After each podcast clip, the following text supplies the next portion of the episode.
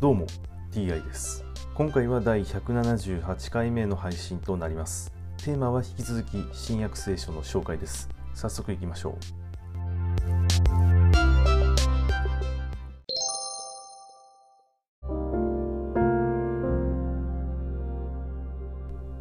新約聖書第177回。今回は洗礼者ヨハネ殺されるというお話です。イエスの名が知れ渡ったのでヘロデ王の耳にも入った。人々は言っていた。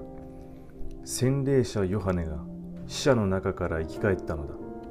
だから奇跡を行う力が彼に働いている。その他にも彼はエリアだ。という人もいれば昔の預言者のような預言者だ。という人もいた。ところがヘロデはこれを聞いて私が首をはねたあのヨハネが生き返ったのだと言った。実はヘロデは自分の兄弟フィリポの妻ヘロディアと結婚しておりそのことで人をやってヨハネを捕らえさせ牢につないでいた。ヨハネが自分の兄弟の妻と結婚することは立法で許されていないとヘロデに言ったからである。そこでヘロディアはヨハネを恨み彼を殺そうと思っていたができないでいた。なぜならヘロデがヨハネは正しい聖なる人であることを知って彼を恐れ保護しまたその教えを聞いて非常に当惑しながらもなお喜んで耳を傾けていたからである。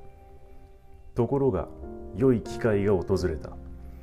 ヘロデが自分の誕生日の祝いに高官や将校ガリラヤの有力者などを招いて宴会を催すとヘロディアの娘が入ってきて踊りを踊りヘロデとその客を喜ばせた。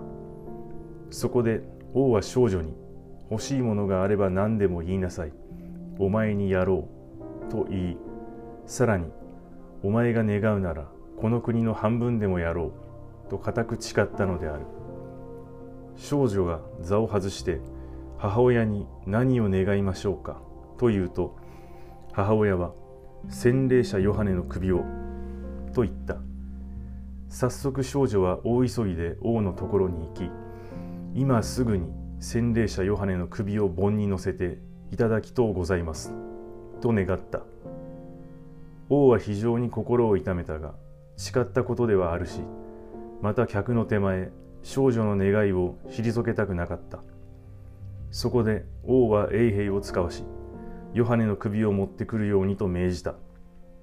衛兵は出て行き牢の中でヨハネの首をはね盆に乗せて持ってきて少女に渡し少女はそれを母親に渡した。ヨハネの弟子たちはこのことを聞きやってきて遺体を引き取り墓に納めた。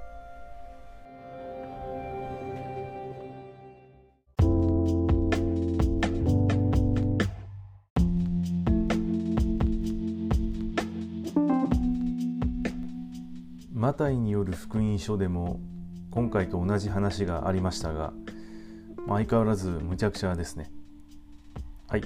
今回はこれで以上です。また次回もどうぞよろしくお願いいたします。それでは。